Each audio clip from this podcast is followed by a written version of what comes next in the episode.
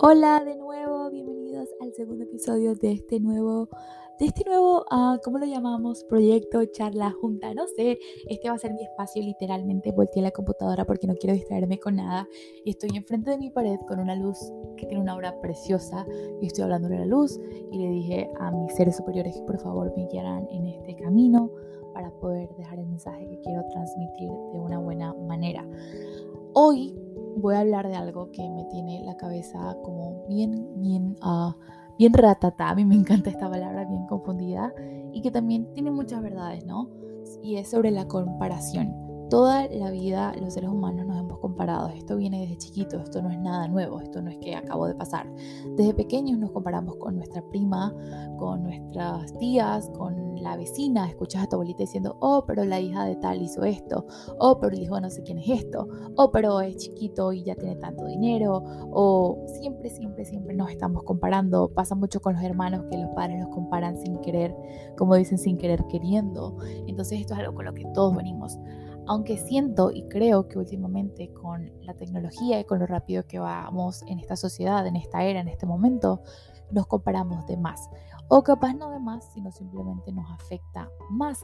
Y es que las redes sociales tienen una energía muy grande en nosotros. Si nos levantamos y vemos algo bueno en redes sociales, de repente el día va a ser bueno, o si todo el mundo está feliz en redes y publica imágenes motivacionales, dices, oh, wow, yo también estoy ya en esta hermosa energía.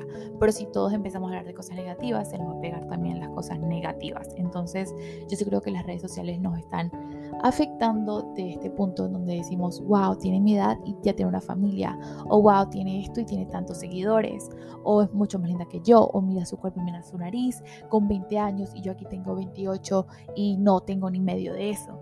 Entonces me parece muy curioso que nos mortifiquemos tanto por esto. Y sin darnos cuenta duramos a veces en una miniserie, no sé si llamarla triste o depresiva, donde nos queremos encerrar porque nos sentimos que estamos siendo suficientes y, y, decimos, oh, ¿por qué pasa esto?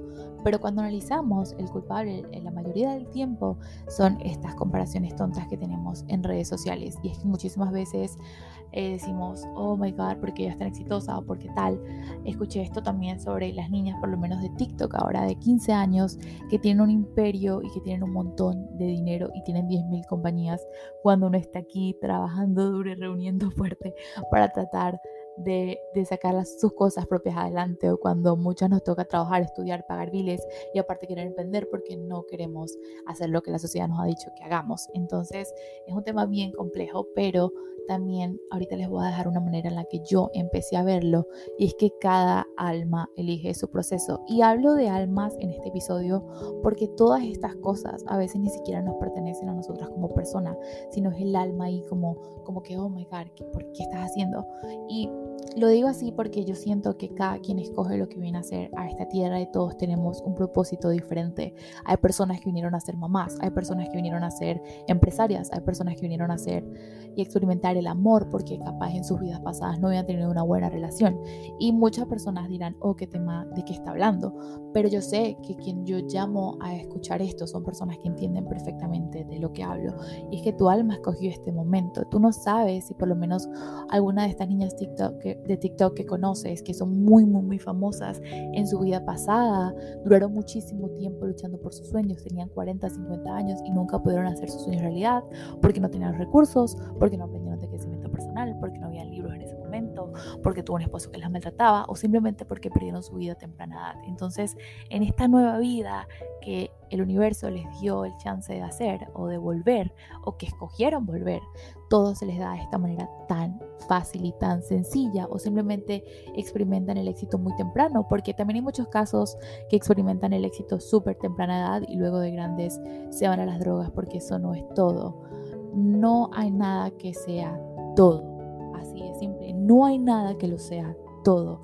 La vida es un balance de poquitas cada cosa. La vida siempre va a ser y tiene que ser un balance para que estemos bien.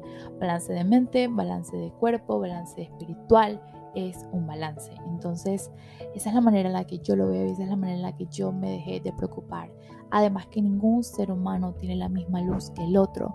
Tu energía no es mi misma energía, lo que tú aportas a la sala no es tu misma energía. Quiero también tocar el tema físico. No, que no tengo esto, que no tengo tal. La belleza es diferente para todos.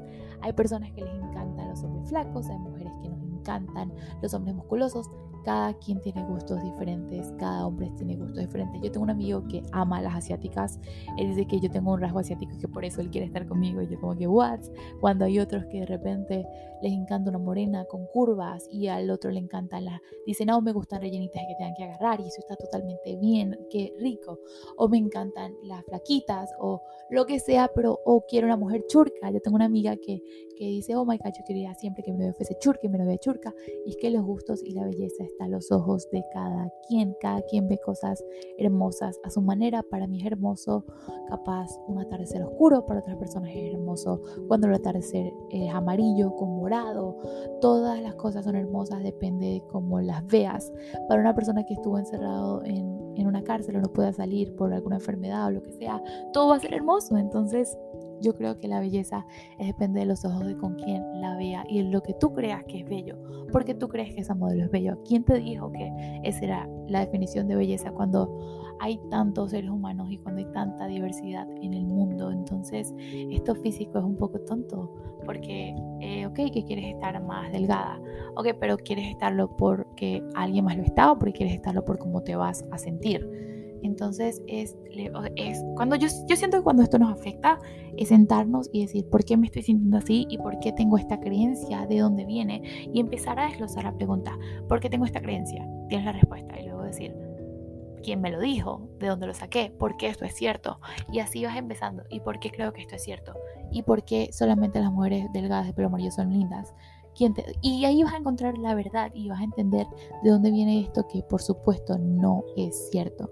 Entonces, ese era un tema. Otra cosa que quería tocar en este episodio es la edad. Nos comparamos demasiado. Yo tengo una prima que quiero demasiado, que tiene ya, acaba de cumplir 41 años, y ella, ella como que estábamos hablando de esto y ella se casó muy temprano, ella se casó cuando tenía mi edad y se fue con su esposo y tuvo su primer hijo a los 19 años. Imagínense eso. Entonces ella a los 21 ya estaba viviendo con su esposo, ya estaban creciendo, ya estaban haciendo dinero juntos, ya estaban progresando, emprendiendo. Yo tengo 21 y vivo con mis papás. Mi primita tiene 21 y le tocó irse con un hombre a vivir por necesidad.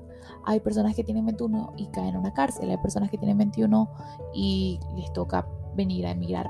Hay, hay muchísimos casos y nunca la se debe comparar.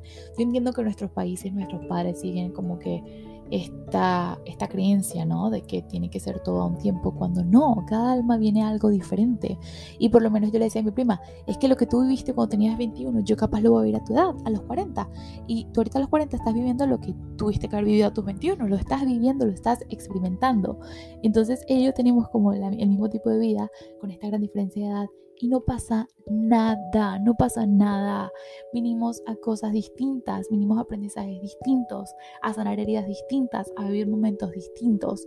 Cada quien viene a este mundo con un propósito diferente y eso es lo hermoso de la vida, encontrar historias diferentes y aprender de experiencias diferentes y decir, wow, esta persona hizo tal y tal a esta edad, a los 50, a los 60 y encontró el amor a los 40 y no pasa nada, y no pasa nada. En el episodio pasado hablé de los errores y en este hablo en esto, en dejar de compararnos, en dejar de querer ser igual al otro.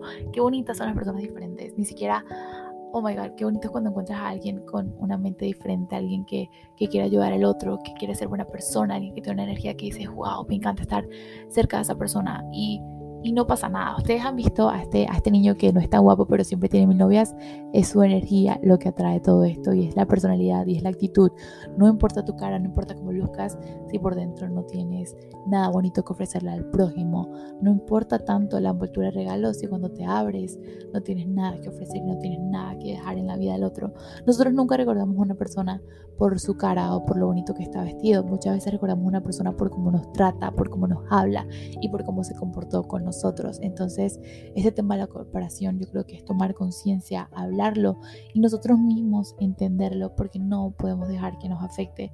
Esta sociedad yo creo que al momento que mis padres eran jóvenes, los temas que ellos tenían que combatir eran otros, pero nosotros tenemos que combatir esto de no compararnos, esto de aceptarnos. Y yo creo que estamos haciendo bastante bien en social media, en ver tanta diferencia, en ver tantas culturas, en abrirnos tanto. Y me encanta, me encanta que esta sociedad sea tan abierta, que nos aceptemos tanto, que nos amemos tanto, que no importa la raza, ni de dónde, ni de cómo vengas, el amor sea lo que nos mueva. Estoy muy orgullosa de haber nacido en esta época, estoy muy orgullosa de las lecciones que me tocó aprender y estoy muy orgullosa de haber hablado de este tema porque sentía que debía explicarlo de esta manera porque yo sé que muchas personas que necesitan oírlo y quiero que entiendas y que cierres los ojos porque solamente importa lo que le dejas al resto.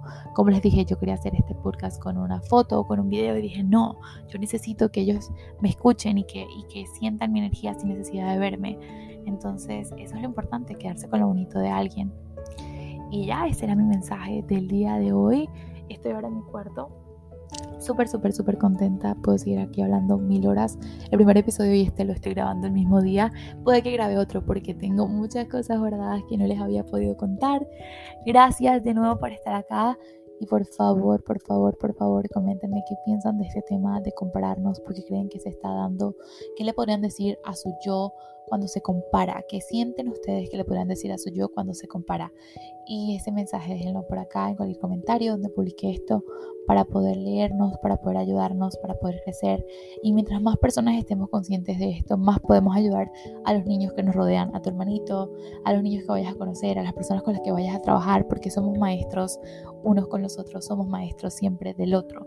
Siempre tú me enseñas algo, siempre yo te enseño algo. Y eso es lo bonito de esta experiencia, saber que dimos algo a alguien y no solo algo material, que pudimos cambiar la vida de alguien con un consejo, con una experiencia, con algo que aprendimos. Qué bonito es irse a dormir y saber que aprendimos algo nuevo, qué bonito es irse a dormir y saber que entendimos algo que capaz antes no le habíamos explicación.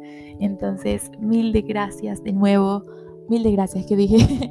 gracias de nuevo por estar acá, gracias de nuevo por escucharme, gracias de nuevo por compartir y por dejarme ser quien soy. Gracias, gracias por darme estos 11 minutitos de su tiempo. Les deseo lo mejor siempre y si están pasando por un momento duro les mando un abrazo gigante.